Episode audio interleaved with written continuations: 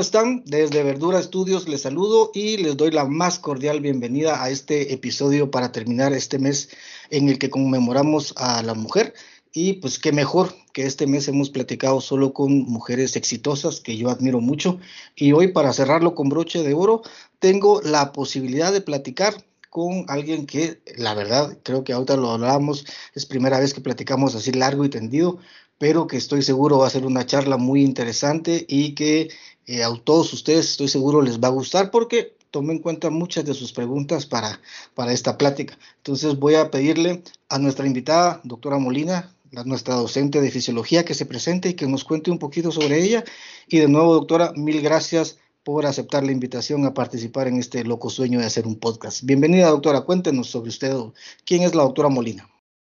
Bueno, muy buenas tardes. Para mí también es, es un privilegio poder participar en esta en este podcast. Y bueno, ¿qué le puedo decir? Soy una em, persona, para describirme, soy una persona optimista, alegre, con mucha fe, que le gusta lo que hace, es decir, si realmente me gusta lo que hago, ¿verdad? Em, estudié medicina, hice un posgrado en ginecobstetricia y luego ejercí durante 15 años la, la ginecobstetricia y me empecé a dedicar a la docencia y realmente me encantó. Yo nunca pensé que me fuera a encantar la docencia tanto. Y pues por azares del destino tuve que dejar la práctica clínica y me sumergí de lleno en, en, en la docencia. Saqué una maestría en 2016 en docencia de la educación superior en, en Landívar y aquí estoy eh, tratando de compartir todo lo que he aprendido con, con los estudiantes y, y la verdad estoy muy contenta con lo que hago. Gracias, doctora. Me quedo con, varias cosas, pero me, gustó algo que dijo ahí de que le apasiona mucho lo que hace. Creo que eso es cierto. Creo que la doctora, para los que nos están empezando a escuchar o la acaban de conocer, la doctora mucho antes de pandemia ya había empezado a usar eh, metodologías didácticas innovadoras, porque usted fue la primera que usó lo de los exámenes en línea, ¿verdad, doctora? Antes de pandemia, me recuerdo. Ah, sí, yo la empecé a usar hace rato. Sí, empecé eh, con eso antes que, antes que estuviéramos en pandemia, como dos o tres años antes ya hacía yo exámenes, los parciales los hacía en línea. Bueno, empecé, empecé con los parciales y después me pasé también a los cortos haciéndolos en línea, ¿verdad? Sí. sí, me recuerdo de esos exámenes. La verdad, yo les, le confieso algo, yo extraño cuidar exámenes, no sé cómo, cómo, si extrañará usted o no, pero esa emoción de cuidar el examen el lunes en la tarde allá en el TEC era divertido, la verdad. Sí, sí, mire, en realidad yo extraño la interacción con los estudiantes, ¿verdad? Es, le dan energía a los estudiantes a uno, ver tanta gente joven alrededor de uno, le da energía, le da ánimos, y yo sí extraño muchísimo esa interacción. Esto de dar clases en línea no me termina de, agradar, ¿verdad? Eh, y sí, extraño cuidar los exámenes, extraño eh, las horas de clase en las que yo sí podía, podía preguntarle a los estudiantes y ellos podían preguntarme a mí, podía utilizar la pizarra, ¿verdad?, eh, para explicar cosas.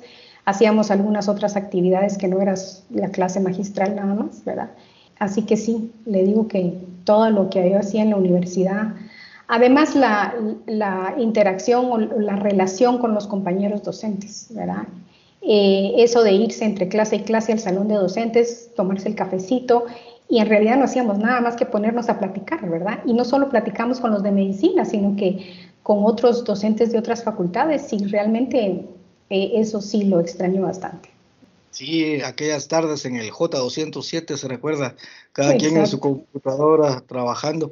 Mira, doctora, y ahora mencionó algo importante, que eso le daba energía, y creo que yo lo estoy experimentando de nuevo, le cuento, porque nuestros muchachos ya están yendo ya conmigo a la comunidad, pero usted cómo le hace, cómo recarga energías ahora entonces, doctora, ¿qué actividad le recarga energías para volver a empezar al siguiente día? Bueno, mire, en realidad a mí me gusta mucho preparar mis clases y, eh, todo el material que tengo que hacer, ¿verdad? Pero sí, em, digamos, cuando es la semana de parciales es cuando yo como que aprovecho para recargar energías y si dejé algún libro a medias eh, o alguna película a medias o cosas que tengo que hacer en la casa, pues entonces aprovecho esa semana para poder hacer otras cosas diferentes a, lo que la docencia le ocupa a uno el tiempo y recargar con eso energías, ¿verdad? otras situaciones que yo actualmente, por esto de la pandemia, cuando empezamos con la pandemia y nos encerramos, digamos, al, siguiente semestre, me vine a vivir a Sanarate, a, Sanarate es municipio del Progreso, ¿verdad? Y porque aquí vive mi esposo y aquí trabaja él, y aquí tenemos una casa. Entonces decidí venirme para acá con él, ya mis hijos son adultos, ya se mantienen solos y ya que se las arreglen, ¿verdad? Entonces ellos se quedaron en la casa familiar y yo me vine aquí con mi esposo y aquí es otro rollo, totalmente diferente, ¿va? Eh, la casa está en las afueras del pueblo, hay mucha vegetación alrededor y entonces es también recargante de energías ver atardeceres desde la terraza, oír el canto de los pajaritos, que aquí hay una serie de aves increíbles que nunca yo había visto en la capital. Y entonces eso, es, eso también me ha ayudado muchísimo en este encierro, ¿verdad? Coincido con usted en eso de la recarga de energía con la naturaleza. Yo me disfruto allá mis caminadas en la montaña con los muchachos y aunque no es tan, tan montaña algunas partes, sí, eso lo recarga mucho de, energía a uno y le da ánimo al otro día para, para continuar.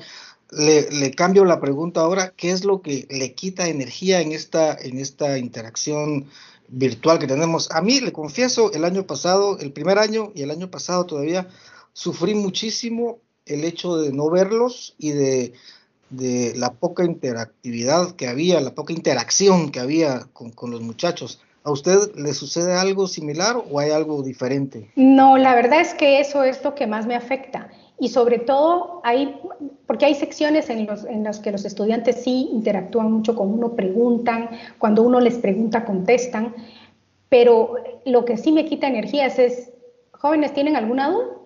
Nadie, ¿verdad? Eh, y me voy yo como que estuviera hablando sola, pura loca, les digo, ¿verdad? Eh, toda la, hora, hora y 15 minutos que dura la clase, a mí eso me desgasta mucho. Y la otra cosa que también siempre ha sido un motivo de estrés, desde, siempre ha sido motivo de estrés, es las evaluaciones, los parciales. Eso siempre me, me, me produce mucho estrés, que todo vaya a salir bien. Por ejemplo, cuando imprimíamos los exámenes, em, que, porque una vez yo no sé de dónde sacaron un examen final, se lo robaron, ¿verdad? y cuando los imprimíamos todavía, y fue un gran relajo. Entonces, que no se fueran a robar el examen, que, que no hackearan mi, cuenta de, la, pues, cuando empezamos en línea, ¿verdad? Que no hubieran errores, eh, que los estudiantes llegaran a tiempo, que las computadoras no fallaran todas. Eso los exámenes me quitan mucha energía también, o sea, para mí es un estrés, ¿verdad? Eh, esas dos cosas. Ya, ya me adelantó algo, le iba una de las preguntas es que nos contara sus mejores anécdotas allá, ya nos adelantó una, pero creo que hay varias por ahí que, que nos puede contar, me recuerdo yo de, de, las que le han pasado. Me, me, llamó la atención algo que dijo que también me parece muy interesante, le apasiona y le gusta mucho preparar sus clases. ¿Cómo es su proceso creativo para, para preparar una clase? Le comento, este, esta entrevista o esta plática que estamos teniendo la comenté con estudiantes suyos también de, de segundo y, me platicaban de, que ellos a veces les cuesta entender un poco por lo de la virtualidad. ¿Cómo hace usted, cómo es su proceso creativo tratando de que los muchachos se entiendan? Porque definitivamente su curso es complejo, es denso. ¿Y cómo le hace, cómo le hace para, para crear ahora? Porque es totalmente diferente crear en línea a, estar allá como platicábamos. Sí, eh, bueno, antes que todo uno tiene que leer, ¿verdad? Eh, uno tiene que leer, tiene que estudiar, sobre todo el libro de texto que sirve de base, ¿verdad? Ese, eh, yo me baso mucho en, el libro porque eso es lo que voy a usar para evaluar. Obviamente también tengo otros, otros libros de referencia y en algunas oportunidades pues también busco algunos artículos extra que me puedan ayudar. Trato de ponerles imágenes lo más explícitas que pueda, Es decir, buscar una buena calidad de imagen en donde, donde pueda yo ilustrarles algunas, algunos conceptos que son difíciles de explicar. Por ejemplo, cuando estábamos viendo las vías ascendentes y descendentes del sistema nervioso, que para mí el sistema nervioso es de lo más complicado que hay, Eh, me costó muchísimo encontrar una buena imagen. Paso horas en el Internet buscando buenas imágenes para que sea fácil para ellos visualizar lo que estamos platicando. Y la otra cosa es que en todo lo que leo y reviso, trato de encontrar un ejemplo que sea también fácil de entender para ellos. Em, entonces sí es, em, es un proceso bastante largo el de preparar una clase, ¿verdad?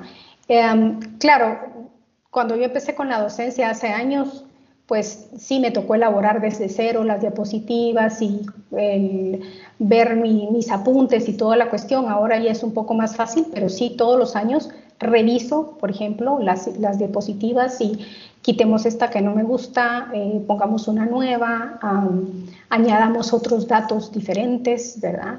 Em, por ejemplo, cuando tienen que hacer cálculos de parámetros fisiológicos, em, revisar problemas para poderles poner ejemplos y que los desarrollemos en clases y ellos aprendan a hacer. Luego, eh, hacerles el cuestionario de repaso formativo, ¿verdad? Yo les pongo ahí cuestionario de repaso formativo donde ellos pueden repasar estos cálculos. Obviamente no tienen nota, ¿verdad? Estos son realmente eh, cuestionarios formativos que ellos tienen que elaborar y se los pongo interactivos para que vayan haciendo Y luego hacemos a veces antes del parcial una sesión de resolución de dudas para que yo les vaya ayudando en lo que no han entendido. Pero sí el proceso de, preparar las clases es, um, es, un proceso largo, ¿verdad? Pero es bonito. Eh, cuando en algún lugar leí que cuando uno enseña aprende más, ¿verdad? Cuando uno ayuda en el aprendizaje de los estudiantes aprende más. Y a mí eh, ser docente me ha ayudado a aprender muchísimas cosas. Así que, pues ese es el proceso que yo sigo. Totalmente de acuerdo con esta última parte, bueno, con todo, ¿verdad? Pero con esta última parte de cuando uno eh, eh, es docente, trata y siempre anda buscando aprender más, ¿verdad? A propósito de esto, entonces, ¿cómo fue que se integró a la docencia? ¿Usted estaba en la práctica clínica entonces, doctora? Sí, yo empecé, em, digamos, cuando, cuando mi hijo pequeño ya se fue al colegio, pues yo pasaba, eh, digamos, en la mañana, eh, me quedaba en la casa con el hijo pequeño y, en la tarde que ya mi mamá me podía ayudar a cuidar a los dos hijos, ¿verdad? Eh, ellos se llevan siete años de diferencia. Entonces yo iba a traer al hijo grande y me iba con los dos y los iba a dejar donde mi mamá y ya me iba a la clínica, ¿verdad? Entonces estaba en la clínica hasta las 7, 8 de la noche. a veces pasaba yo por los niños, a veces pasaba mi esposo. Em, cuando ya el hijo chico se fue al colegio, entonces dije yo voy a aprovechar para hacer algo en la mañana y me puse a buscar algo, algún trabajo, ¿verdad? y ah, en 2000 estuve trabajando en algunas clínicas así ah, como médico, como ginecólogo, ¿verdad? Em, pero por último, en, en 2004 salió un anuncio en la prensa donde querían un profesor de auxiliar de fisiología en, la Francisco Marroquín. Ahí dije yo, a mí siempre me encantó la fisiología, vamos a ver, ¿verdad? Y fui a meter papeles y me quedé con el, con el puesto de, de profesor auxiliar y mi trabajo ahí era preparar los laboratorios de fisiología. Y fue una cosa que me encantó porque había que hacer mucha experimentación. Yo odiaba las ratas, hasta el, hasta el día de hoy las, las, odio. Cuando a mí me dijo mi jefa, eh, que para mí es mi mentora en, la docencia y, me enseñó mucho de fisiología. O sea, yo tuve que volver a, iba a las clases de ella, ¿verdad? Para volver a recordarme de todo y aprender cosas nuevas. Me dijo, vamos a trabajar con ratas. Ups, dije qué horror. Pero tuve que aprender a manipular las ratas, ¿verdad? Y, a trabajar con sapos. Eventualmente trabajamos con perritos. No los sacrificamos a los perritos, ¿verdad? Pero Em, pero sí trabajamos con perritos y, después que ya perritos no, porque no, ¿verdad? Mejor cerditos. Y, bueno, em, hacíamos, era tan bonito preparar los laboratorios para los estudiantes y me fui involucrando y me fui involucrando. La doctora, eh, la doctora que me contrató en la Marroquín también fue profesora de fisiología en Landívar. Tal vez usted la recordará, la doctora Lucrecia de Hernández. Eh, Lucrecia Ensueto de Hernández, ¿no la, no la conoció usted a ella? Bueno, ella también dio clases en Landívar de fisiología, tal vez dio como dos o tres años. Cuando ella renunció, me dijo, mire, no se quiere quedar usted dando clases de fisiología en Landívar, yo la voy a recomendar. Y me quedé. En Landívar yo empecé dándole clases de fisiología a las, estudiantes de nutrición. Y de ahí, pues ya me quedé en, el puesto de la doctora Hernández dando fisiología. Eso fue en 2010. En 2010 empecé a dar fisiología en la, en Landívar. Y pues ya me quedé ahí, ¿verdad? Em, no, no me quedé con los laboratorios porque todavía trabajaba en Marroquín, entonces no me daba tiempo de cubrir laboratorios en los dos lados y, y más la clase teórica. Y entonces ahí fue donde me involucré en la docencia de lleno ya, ¿verdad? Em, con la experiencia que ella traía de, de, la otra universidad. Mire, qué, mire qué bonito esto de, de involucrarse de esta forma, ¿verdad? Y, y, sobre todo en un curso que a usted le gusta, como fisiología. A propósito de esto, los muchachos mandaron una pregunta y me pareció interesante porque la hizo uno de sus pupilos de segundo, que, es, que ahí en la comunidad es pilas, no sé cómo sea con usted, pero dice, ¿por qué se considera difícil la fisio como curso? A mí, la verdad, le soy sincero, la fisiología me costó, pero creo que me costó más bioquímica en segundo, una cosa de estas. Pero fisio, ¿por qué es difícil si ahora lo veo ya hacia atrás digo, pues realmente no es tan difícil, es lo normal, lo que uno debe de saber, ¿verdad? ¿Por qué, por qué se considera difícil para los patojos? Mire, yo siento que tal vez el problema es que no hay una buena comprensión lectora. Ese es uno de los, esa es una de las cosas que yo me he dado cuenta. No comprenden lo que leen. Y luego, como no tienen esa costumbre de leer, porque ahora todo es video, todo es visual, ¿verdad? ya no es de lectura. Entonces, eh, no tienen en la cabeza esa imaginación, esa estructura neural de la imaginación que les ayuda a imaginarse los conceptos y los procesos que se dan en la fisiología. Honestamente, a mí la bioquímica me parece mucho más difícil. Sinceramente, es mucho más difícil. Para mí la bioquímica es dificilísima, ¿verdad? Pero yo creo eso, em, que, que, lo, que lo que les falta a los estudiantes es comprensión lectora y entonces por eso es que no entienden los procesos que se explican ahí.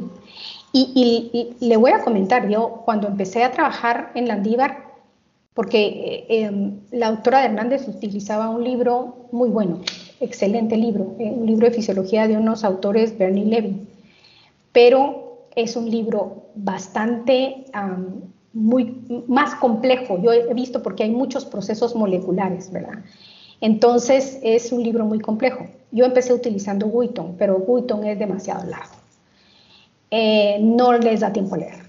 Entonces me cambié para Bernie Levy les costaba un triunfo entender Bernie Levy. Entonces, ya por último, en los últimos tres años encontramos otro libro que en ese tiempo estaba el doctor, em, ay, no me recuerdo, uno de los doctores de laboratorio que ahorita está haciendo pediatría, Pablo, eh, su apellido no me acuerdo. Yo soy malísima para los nombres y los apellidos. Eh, con él revisamos este libro que estamos utilizando ahora de Constanzo, que es muy amigable muy, muy amigable, muy didáctico, pero yo insisto, si los estudiantes no tienen comprensión lectora, no van a entender, no van a comprender, ¿verdad? Y, le he de decir que mi tesis de la maestría se trató de ese tema, de, cómo la comprensión lectora afecta eh, el rendimiento académico de los estudiantes y sí se comprobó que entre menos comprensión lectora tienen los estudiantes, eh, el rendimiento académico es bajo, ¿verdad? Definitivamente. ese es, pero ese es un problema, creo yo, que, que ya viene desde nivel medio, quizás desde el nivel primario. Así es. Y que lo, lo, vamos a ver mucho más agudizado, creo yo, con esto de la virtualidad y, y de la multiplicidad de recursos que tienen ahora los muchachos, que ya la, la, lectura no, no la ven tan, tan importante en algunos casos, creo yo, otros sí son muy buenos para leer. Aprovechando esto, le, le mandan preguntar ahí los muchachos, eh, algún, aparte de la comprensión lectora, algún otro consejo para estudiar fisiología. Le comento, eh, en mi caso anatomía me costaba en segundo, pero yo creo que en mi caso lo que me ayudó fue que allá, usted de, de la USAC, ¿verdad? Sí, yo, yo estudié en San Carlos. Se recuerda que teníamos modelos anatómicos en, en, cantidad y en vastedad, entonces a mí me ayudó mucho con el libro a la par y estar estudiando con el modelo en, fisio, ¿cuál sería la forma más adecuada, cree usted, para estudiarlo? Mire, hay cosas que con la fisiología, yo pienso que uno de los recursos básicos para la fisiología son los laboratorios. Es que es importantísimo y por eso es tan triste. Yo, sé que para los amantes de los animales es una barbaridad, ¿verdad? Pero de verdad, se siguen haciendo experimentos en ratas, pues, y si no, ¿cómo probamos las, drogas, ¿verdad? Que se van desarrollando. Eh, los laboratorios le ayudan a uno muchísimo. Ahora, en lugar de animales actualmente, hay aparatos, hay softwares que se pueden comprar para poder hacer experimentos virtuales de procesos fisiológicos. ¿sí? Por ejemplo, eh, lo que estamos viendo ahorita con los muchachos que estamos empezando a ver sistema cardiovascular. ¿Cómo cambia, eh, cambiando la frecuencia cardíaca, cambia el gasto cardíaco, cambia el retorno venoso y todos los procesos de regulación del, aparato circulatorio? Pero usted lo tiene que poner en práctica para entenderlo muchas veces, ¿verdad? Entonces, para mí, el, el recurso vital en fisiología son los laboratorios. Eso es una cosa importantísima. Otra cosa que ayuda mucho es ver un caso clínico en lo que se estudia la fisiopatología. ¿Sí? Entonces, ahí vemos cuando una alteración de la normalidad nos afecta en, el proceso normal del funcionamiento del cuerpo. Entonces, hacer correlaciones clínicas con los estudiantes es importante, pero no solo darles un artículo que lean y ya, no, sino discutirlo. Bueno, aquí está alterado esto, y entonces si está alterado esto, a ver, dígame cuál es el funcionamiento normal, por ejemplo, del sistema renina-angiotensina-aldosterona. ¿Cuándo se activa este sistema? ¿Verdad? ¿Por qué es que un paciente con hipertensión tiene elevada la renina y tiene elevada la angiotensina 2 y etcétera? Entonces, ese es un recurso muy importante. Ahora, consejos que yo les puedo dar a los estudiantes. Primero, leer. Es que no se puede aprender si no leemos. No, no hay otra manera. Bueno, hacer esquemas. Todos, muchos hacen resúmenes. Eso no sirve. Hacer resúmenes no sirve. Hay que hacer esquemas, hay que hacer mapas mentales, mapas conceptuales, cuadros sinópticos, ¿verdad? Eso ayuda mucho a entender procesos. Em, y como les he dicho yo otras veces, bueno, también están los recursos de los, de los videos ahora. Usted se mete a YouTube, pone ahí un video de una cosa. Yo, por ejemplo, estábamos viendo eh, todo el sistema motor y entonces empezamos a ver alteraciones cerebrales de los ganglios basales y todo. Y entonces está en, en, los libros la descripción de la marcha táxica, de la marcha parkinsoniana y todos esos. Uno no entiende qué pasa si uno no mira cómo se produce esto. Entonces les puse unos videos en, el portal para que ellos vieran marcha táxica, marcha parkinsoniana, marcha coreiforme. Eh, un video muy bonito sobre nistagmo, ¿verdad? Porque hasta que uno no lo mira, no entiende, ¿sí? No sé si ellos eh, eh, echarán mano de ese recurso. Yo cuando puedo les pongo esos recursos en el portal para que vayan viendo, ¿verdad? Em, ya que pues ellos responden más a, a lo visual, ¿sí? Em, y la otra cosa que les digo yo, bueno, después de que hayan leído un tema, si no lo pueden explicar con sus propias palabras, es que todavía no han aprendido. Entonces, párense enfrente de una pizarra o como que si le están dando clases al perrito y entonces pónganse a explicarle al perrito, como que bajándose de nivel, ¿verdad? Y entonces, si ustedes lo pueden explicar con sus palabras, ya entendieron el proceso y ya, ya lo, ya lo aprendieron, ¿verdad? Entonces, hay muchas técnicas que se pueden utilizar para, para entender los procesos de fisiología actualmente, ¿verdad? Lamentablemente con esto de la virtualidad los laboratorios no se pueden hacer, ¿verdad? Pero podemos, tenemos el recurso de, de la tecnología de videos, ¿verdad? Y ahí se pueden encontrar muchos materiales importantes que nos pueden ayudar. Mire qué interesante. Justo eso hablábamos hoy con, con unos estudiantes de segundo que creo que era de su, de su curso también, que estábamos hablando sobre que si no lo puedes explicar, es que no lo has entendido, ¿verdad? Entonces, creo que ese es un punto muy, muy importante. Y me recuerdo ahorita que mencionó lo del gasto cardíaco y lo de cardio y esto, me recuerdo de su, la parte del electro, en la clase de cuando les toca ver electro, se recuerda que es un poquito complicado. Yo me recuerdo de alguien que yo admiro mucho, Daniel Jiménez, ¿se recuerda? Sí, sí, Daniel. Daniel, mire usted, una vez él estuvo de PPS conmigo allá en Diegues y una vez se sentó, porque le tocaba, les toca dar clases a los muchachos, ¿verdad? Y les dio una clase de electro. Mire, doctora, qué clase es a usted.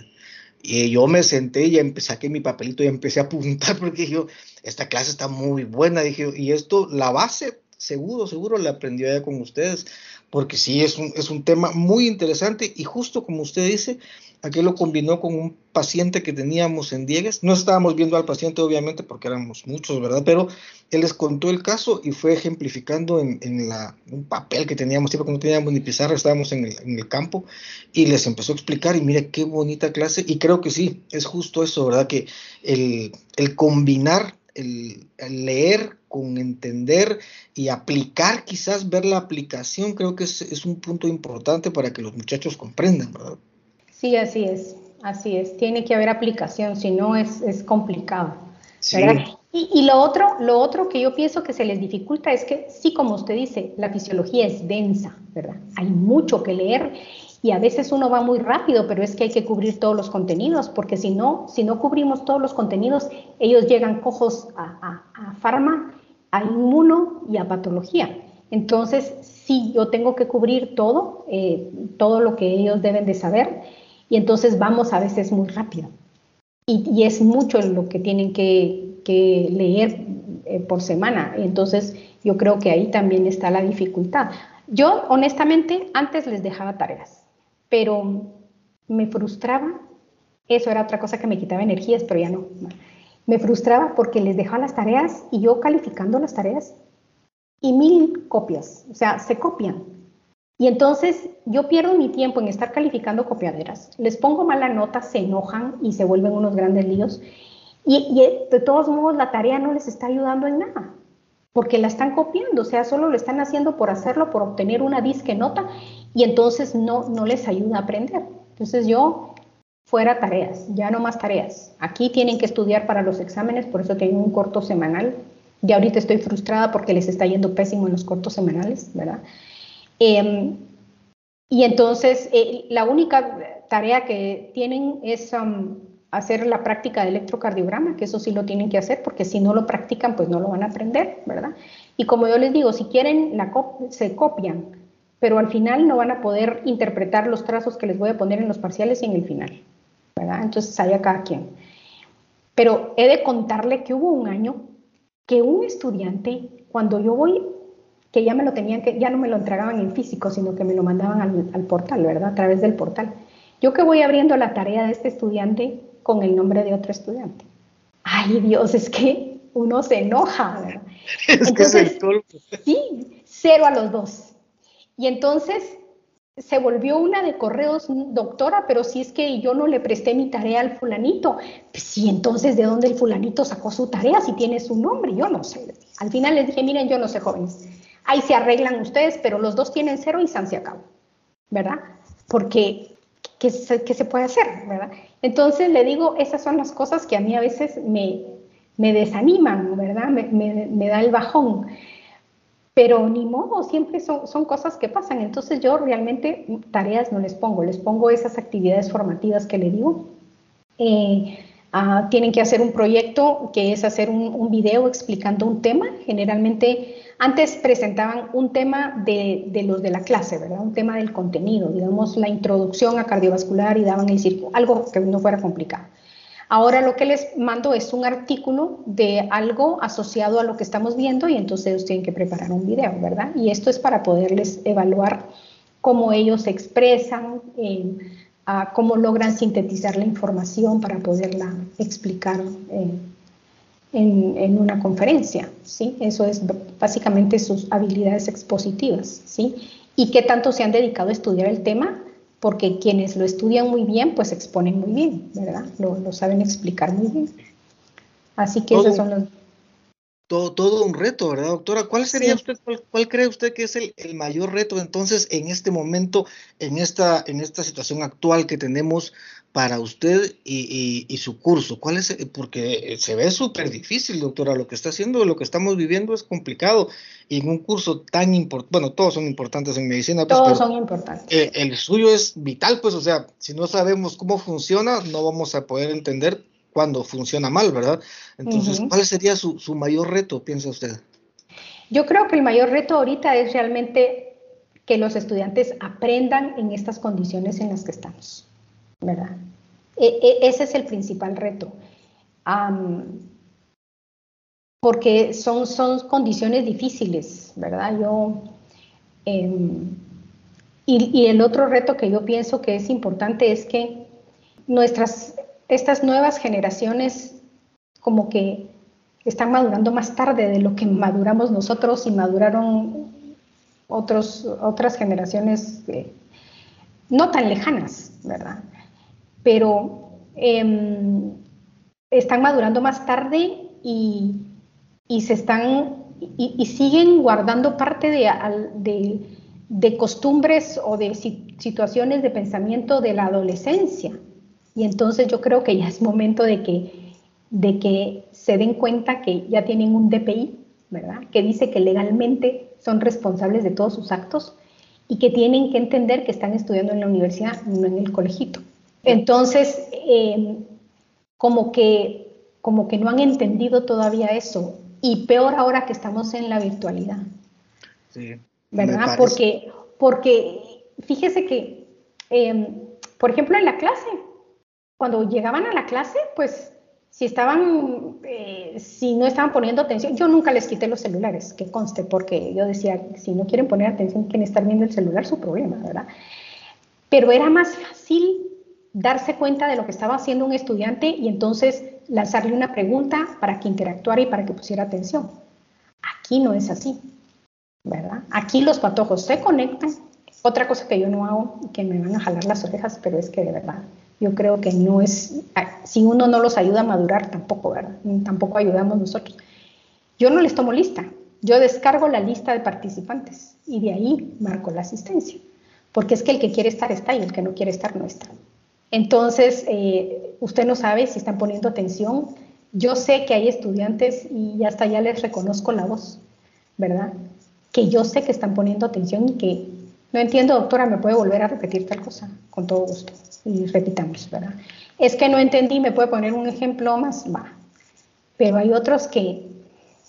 no les conocen la voz todavía. No, no les conozco la voz. Y mire, en una oportunidad, el año pasado, un estudiante dejó su cámara encendida y yo creo que todos vimos que se volvió a acostar en la cama. Estaba despeinado, se volvió a acostar en la cama y así de ladito acostada en la cama viendo, disque viendo la clase. Pues. Yo ya me reía, mire, yo de verdad ya me reía, no sé ni cómo me aguanté. Y, no le dije nada tampoco, ¿verdad? Porque tampoco se trata de poner en evidencia, todo el mundo se dio cuenta, ya para qué más iba a poner yo en evidencia al, patojo, ¿verdad? Ay, si le contara yo de las mías, doctora, sí. una que me recibió clases desde Cancún, fíjese, en la playa, le digo yo, desconectate, hija, ¿para qué estás aquí? ¿Para qué? ¿Dónde? Desconectate, estás de vacaciones, disfrutar tus vacaciones. Otro, que le pedí que encendiera la cámara y justo encendió la cámara y atrás se miraba la maca que se movía, así porque se había, como que se había levantado de la maca, y digo, sí, pasa eso, ¿verdad? Pasa sí, exacto. las experiencias con los muchachos. Sí, es, es importante esto, esto de, su curso es complicado y me, quedo con algo que dijo, lo del proceso de, que aquellos maduren, sí, es, es cierto, yo lo estoy viendo ahora, hoy platicaba con alguien precisamente sobre esto, que ya viene la, la última parte de su, de, su, de su pregrado, ¿verdad? Y me dice, ay no, no, no sé, todavía no, no me quiero enfrentar a esa parte, pues, y ya, es que ya le toca, o sea, ya en unos meses ya es, pues, y imagínese que ya es, una estudiante muy, muy buena, muy inteligente, le va a ir muy bien, pero tiene esa sensación de, no querer hacerlo. Imagínese con los muchachitos de segundo que tenemos, cómo, dónde andarán aquellos que en, cuanto a su proceso de, madurez debe ser complicado también y ojalá no les vaya a afectar mucho. Pasando ya a, otra cosa y tratando de, cerrar esta parte ya de, la, de las preguntas, un poquito de trabajo para platicar un poquito más sobre, sobre usted, me surgió una duda que me la envió una colega docente y que me dijo, mire, ahí le pregunta, me dijo, si no hubiera sido médica, ¿qué otra profesión hubiera elegido la doctora Dorita? Se va a reír, pero yo hubiese querido estudiar historia y literatura. No, hombre, para nada me río, yo también hubiera querido estudiar. Pero, pero fíjese que, ¿sabe por qué no estudié eso? Porque yo dije, me voy a tener que dedicar a dar clases y a mí no me gusta dar clases. Y miren dónde paré dando clases. El colmo. Pero, pero eso, eh, la historia me gusta mucho, muchísimo me gusta la historia. Sí. Qué, qué, bueno, ¿verdad? A mí la, la, historia también me parece muy interesante, me gusta mucho leer sobre historia. Ahora estoy leyendo un libro muy bueno sobre la historia de los papas. En, ay, mira qué interesante, es muy bueno el libro. Hay una cantidad de cosas que uno desconoce. O sea, uno siempre ve al papa como la figura blanca y buena de todo lo que puede pensar uno. Ay, no, tienen una historia muy hay un pasado oscuro, oscuro, oscuro ahí, bien interesante. Otra pregunta, otra pregunta, de esta sección, doctora, que es como para ya irnos relajando un poquito de lo, de lo del trabajo y todo esto.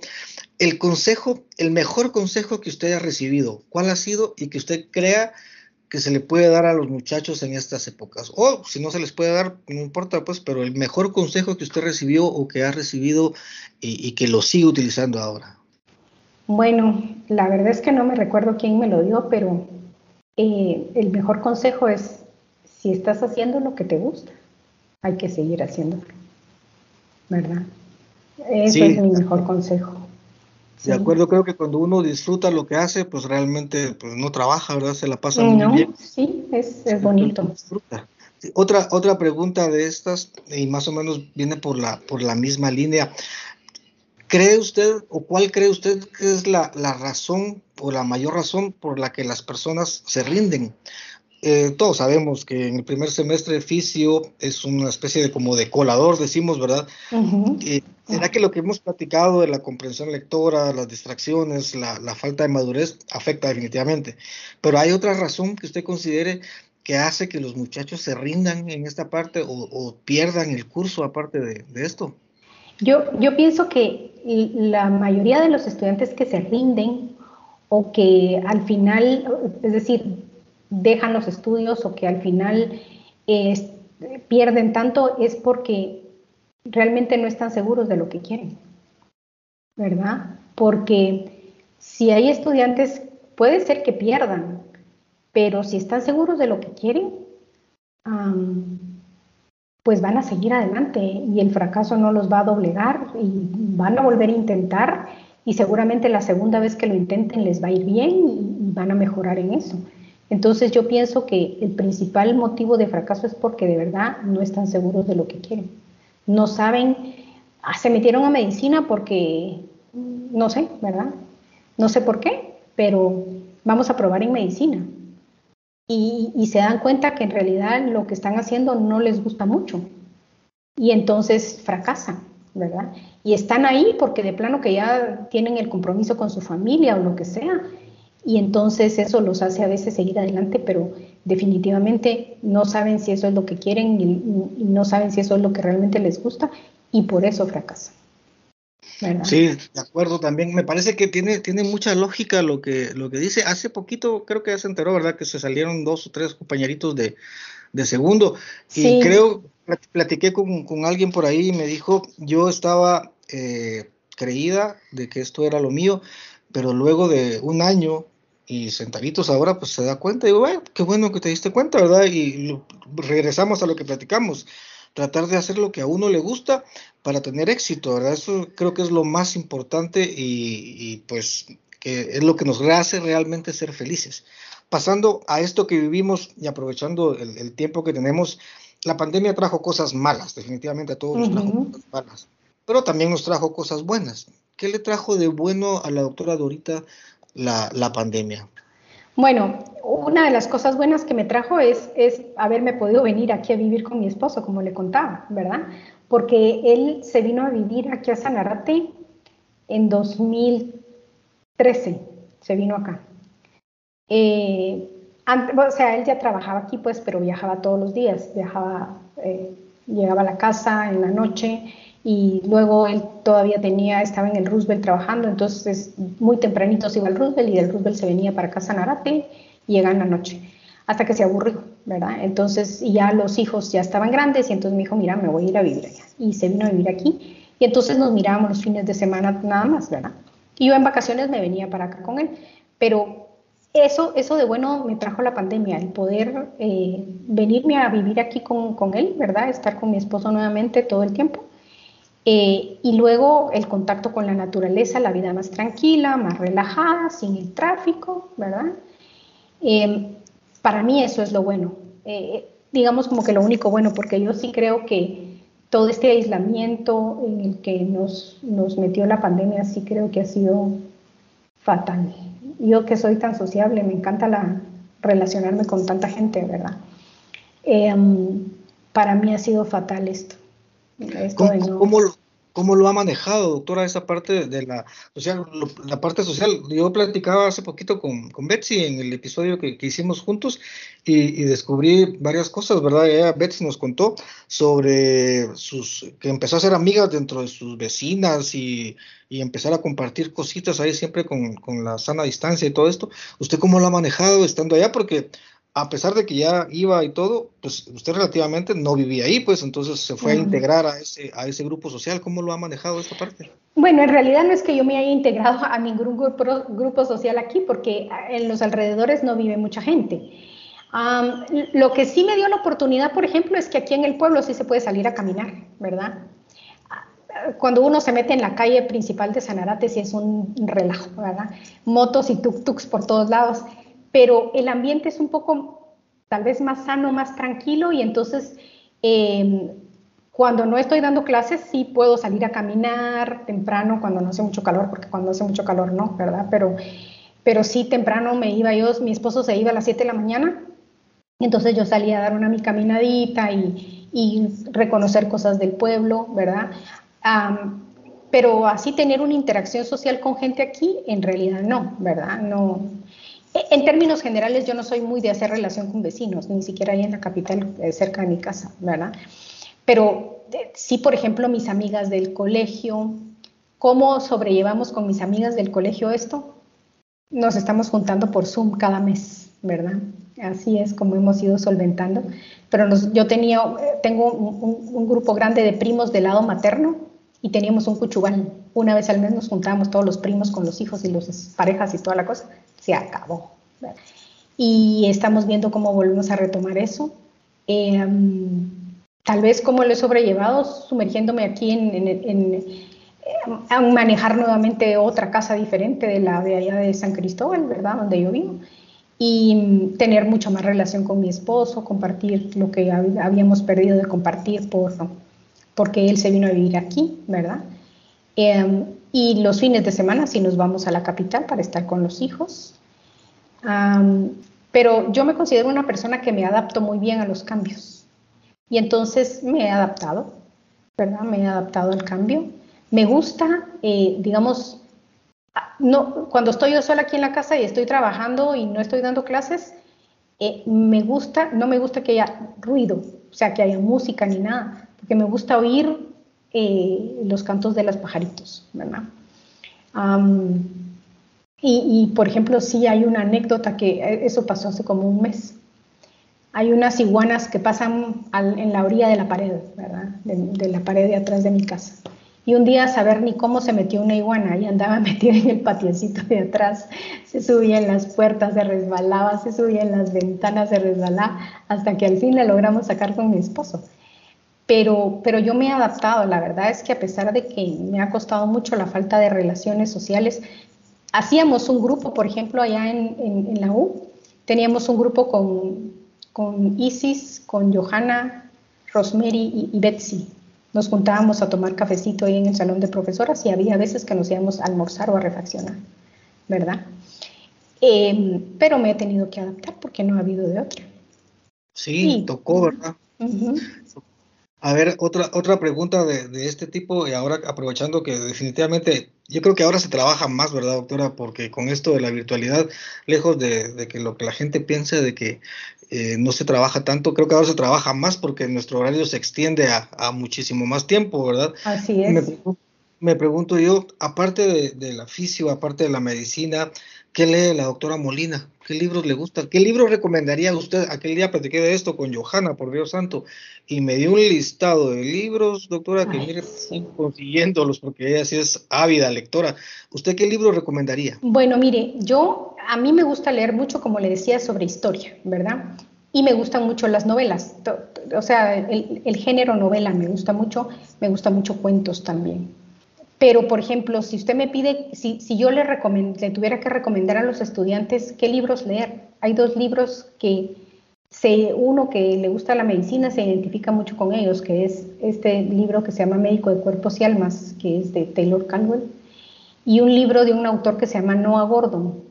Bueno, él hizo una trilogía, eh, una trilogía de, de, una familia de médicos, ¿verdad? Pero el primer libro es el mejor, se llama, precisamente se llama El médico.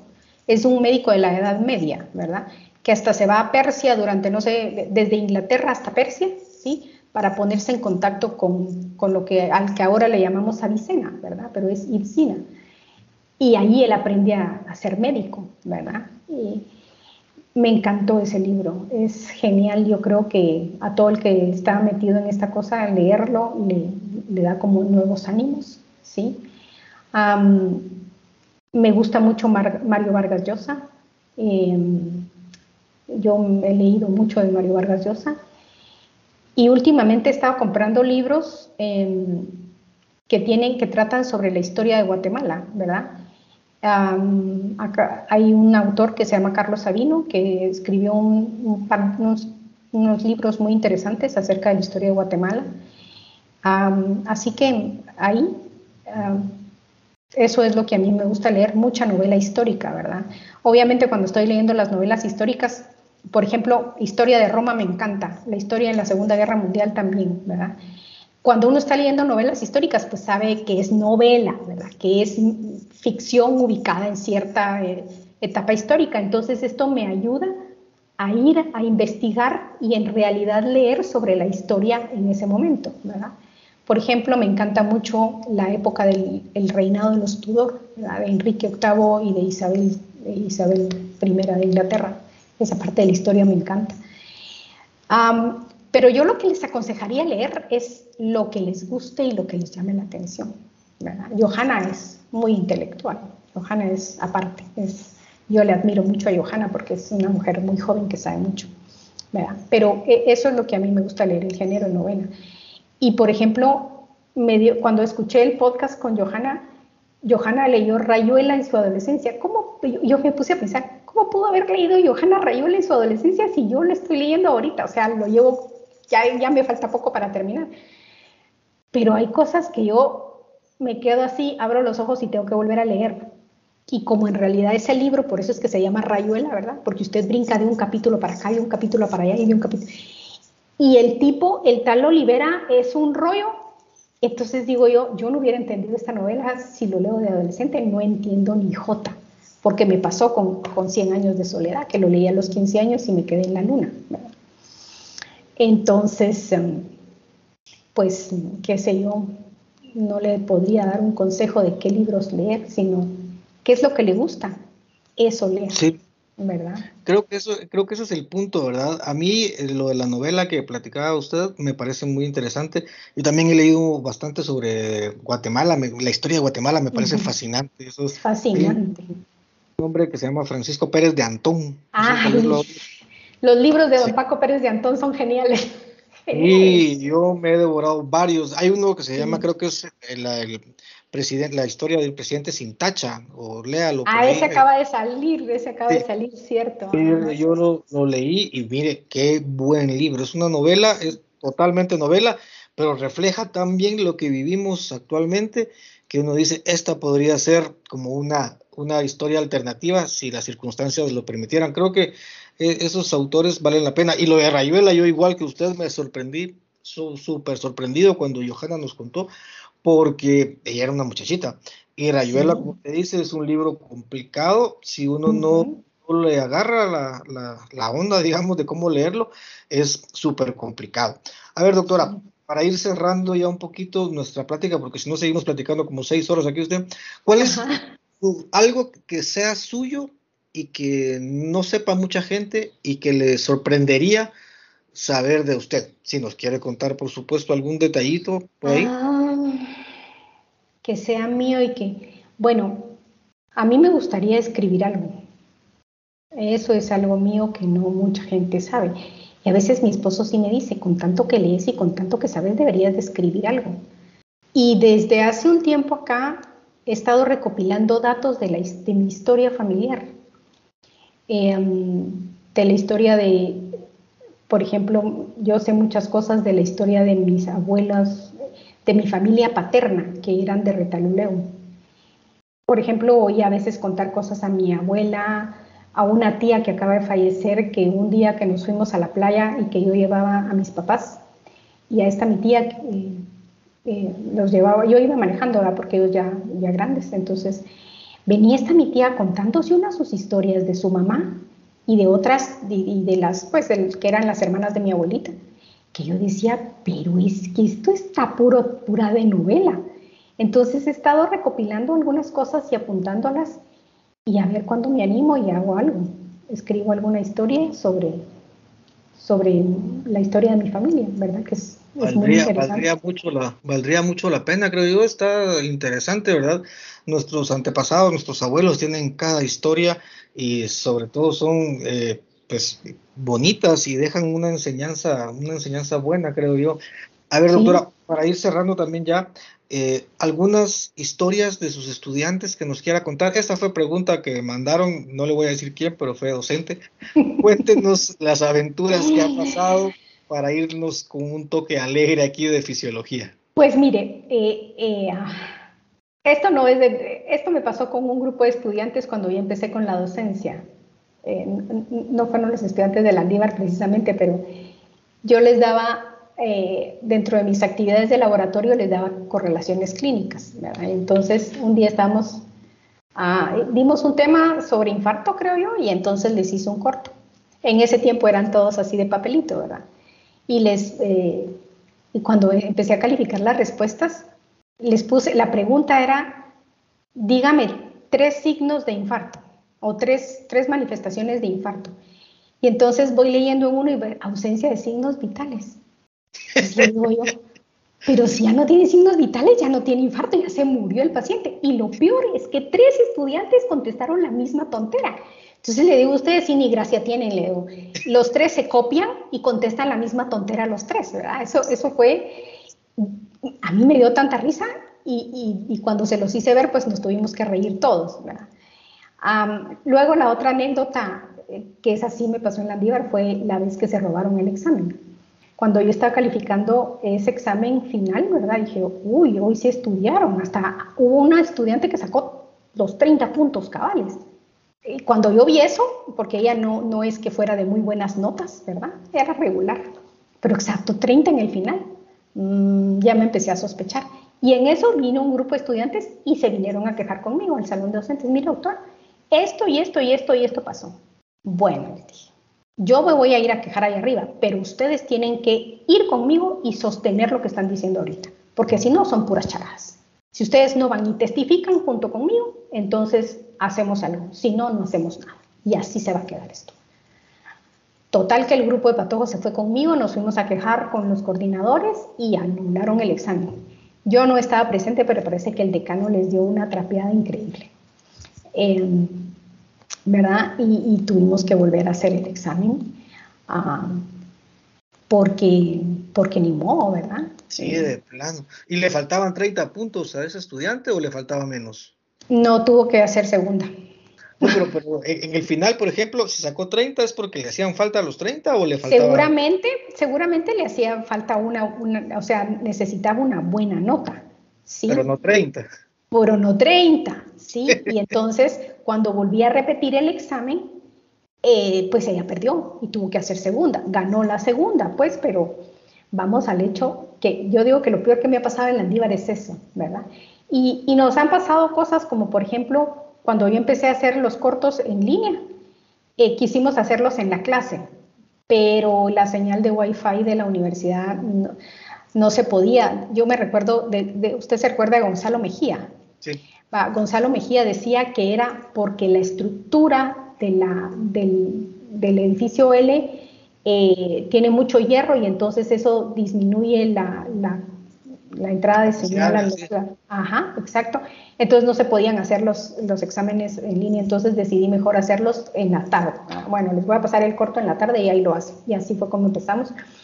Em, cosas que nos han pasado en el examen, que las computadoras se descomponen, eh, en una oportunidad hicimos un examen y, las computadoras fallaron casi que en un salón entero. Entonces les di tiempo extra a los estudiantes para que pudieran hacerlo, eh, para que pudieran completar su examen. y entonces en ese examen, ¿se recuerda? Sí. Yo creo que yo estuve y, en ese se quejaron, y se quejaron después, que porque no era justo, que no sé qué. Ay, entonces, ¿verdad? Uno dice, pues sí, pero ¿qué se puede hacer, verdad? También los otros no tenían la culpa. Sí, yo me recuerdo de, esa anécdota suya, doctora, creo yo, si no, estoy mal, fue un día que llovió mucho, un lunes que llovió mucho, pero que llovió así a cántaros, tanto que se inundó allá por el campo Marte, me recuerdo que estaba horrible. Ajá. Y yo me quedé encerrado en la U y salí como a las 8 de la noche para, para lograr venirme para mi pueblo, aquí a San Miguel Petapo, porque estaba bloqueado todo, ¿verdad? Pero sí, esas anécdotas fueron intensas. en realidad, pues digamos, esas cosas son cosas que han pasado en clase, por ejemplo, una vez también que un par de patojos empezaron a agarrar a botellazos en la clase.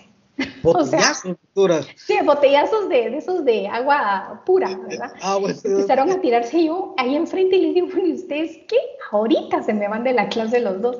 No, no, fuera, les digo, fuera, aquí no quiero esos relajos, ¿no? Cosas así que, que no sé, tantas, hay tantas anécdotas ah, que, contar, ¿verdad? Demasiadas, seguramente. ¿Qué le parecería? Ah, bueno, y otra, otra cosa que un estudiante me dice un día, ah, me iba ayudando cargando unos, unas, eh, una tarea que les había dejado que todavía recibí en física. Me dice, doctora, ¿no se enoja si le digo algo? No, le digo, dígame, es que usted habla pura chica fresa. Ay, me dio una risa, te lo juro. Me dio tanta risa. Yo, chica fresa, nada que verle. Sí, usted habla pura chica fresa. Mire, qué valiente muchacho. Por eso. Doctora, a ver qué tal le parece la idea, los finales presenciales, diría usted, ¿está de acuerdo o no está de acuerdo? Yo diría que sí, podríamos hacer los presenciales, los finales. ¿Verdad? interesante, ¿verdad? Yo tengo la, la, idea, bueno, no es solo una idea loca ahí por ahí, creo que no va a pasar definitivamente, pero se me hace a mí que eh, han pasado muchos que no debieron haber pasado y esto de la virtualidad definitivamente les, les dio el empujón. Creo que el, el regresar a, a, una parte presencial, aunque sea uno presencial, nos daría un parámetro más como real. Más confiable, sí. Sí, sí, sí porque es obvio que tienen sus chivos a la par, pues el que diga que no, no, no, no, es, no está hablando con la realidad. Entonces muchas veces ellos, en, cambio allá, aunque fueran los exámenes en línea, estaban en compus de la U, los estaba controlando y no podían tener un papel encima. Entonces eh, era fácil poder decir, bueno, este sí sabe y este no sabe. Yo creo que sería bueno hacer un, final presencial. Sí, a mí, me parece que en cursos como, como los de ustedes, que son tan, tan importantes, pasar copiando es un verdadero problema y lo, lo, grave es que lo vamos a ver en unos años, no en, el, no en el siguiente parcial, pues lo vamos a ver en unos años y sí va a ser complicado para los muchachos si, si lo hacen o, así. O déjeme decirle que lo que les va a pasar es que van a ir a, darse de, de, cara contra el suelo cuando entren al hospital. Eso es lo que va a pasar. Y entonces ahí van a empezar a perder y se van a empezar a trazar, cosa que debería haber pasado en el, en la, el área preclínica y no en el hospital. ¿verdad? Sí. ¿Se, se, estarán atrasando en el área de, hospital, doctora? ¿Ha sabido usted de alguien que esté No, fíjese, no, no he tenido, en realidad yo no tengo, actualmente em, el año pasado empecé a asesorar tesis de dos patojas, eh, pero bueno, una de ellas muy buena estudiante, entonces de plano que ya no, ¿verdad? Pero, pero, ah, yo digo que sí, que sí va a haber problemas. Ah, yo también sospecho eso y, sí creo que, como le repito, es opinión personal, ¿verdad? Que sí han pasado muchos que, que no debieron y que seguramente están haciendo algún tipo de, de cosa que no es lo, lo adecuado, pero pues ellos lo, lo, lo verán y esperemos, no, esperemos no ser pacientes de ellos al menos hasta que se puedan al día. Exacto. Cuando nos toque llegar allá. Un último consejo, doctora, un último mensaje para los que nos escuchan y para cerrar este mes de, de conmemoración de, del Día de la, de la Mujer, de conmemoración de ustedes. Consejo para las compañeras que van para, para ser médicas, para los compañeros. Pues mire, yo pienso que en realidad hombres y mujeres en cuestiones de académicas e intelectuales no hay mayor diferencia, ¿verdad? Em, lo que le doy de consejo a todos, ¿verdad? Tanto a hombres como mujeres, es que realmente se empeñen en lo que están haciendo, que se esfuercen, que estudien, que no abandonen, que no se decepcionen, ¿verdad? Que sigan adelante. Um, y a las mujeres, que no se dejen, ¿verdad? Cuando entra uno al ambiente hospitalario, siempre, siempre ha habido acoso y abuso. Entonces, que no se dejen, que lo denuncien y que, y que tengan en consideración que uno vale por lo que tiene aquí, ¿verdad? Y que eso es lo valioso de, una persona, lo que tiene aquí y lo que tiene en el corazón, ¿verdad? Entonces, em, que no hay que dejarse, que sean solidarias entre ellas mismas, porque las mujeres no solemos ser solidarias. Eso es algo que también es muy real, ¿verdad? Nos metemos el puñal por la espalda, no es como los hombres que se andan tapando entre ellos. Eh, y lo digo porque yo he vivido entre hombres toda mi vida, yo no tengo hijas, tuve hermanos, no tuve hermanas, ¿verdad? Entonces, em, los hombres son muy solidarios. Tiene la experiencia, ¿verdad? Ajá. Las mujeres no son así, entonces hay que ser solidarias con otras mujeres y ayudarnos entre nosotras, ¿verdad? Em, y entender que hay diferencias, porque es innegable que hay diferencias. Fisiológicamente, biológicamente, somos diferentes hombres y mujeres, pero no hay diferencia entre capacidades intelectuales entre hombres y mujeres y eso es lo que hay que explotar, ¿verdad? Eso es lo que hay que Totalmente de, acuerdo, doctora, con su, su, opinión. Creo que sí debemos de, aprovechar nuestras, nuestras eh, virtudes y lograr ser profesionales de éxito, porque nuestra profesión es la, la más hermosa del mundo, a mi parecer.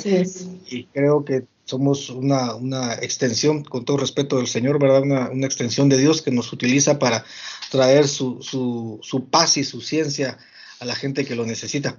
Doctora, mil, mil gracias por acompañarme en este loco sueño de hacer un podcast. Me he disfrutado esta charla como no tiene idea. Eh, hemos aprendido un montón y espero que nos veamos pronto de nuevo por allá en el J207 y ahora sí ya nos podamos tomar un cafecito y le voy a contar las reacciones que tuvo este podcast porque seguramente va a tener muchas reacciones. Este episodio Yo le voy a estar contando. Mil gracias y para todos los que nos escuchan, muchísimas gracias por este, este mes que nos hemos platicado. Eh, nos veremos pronto, nos escucharemos pronto en el siguiente episodio de su podcast favorito, Me lleva la verdura. Hasta pronto.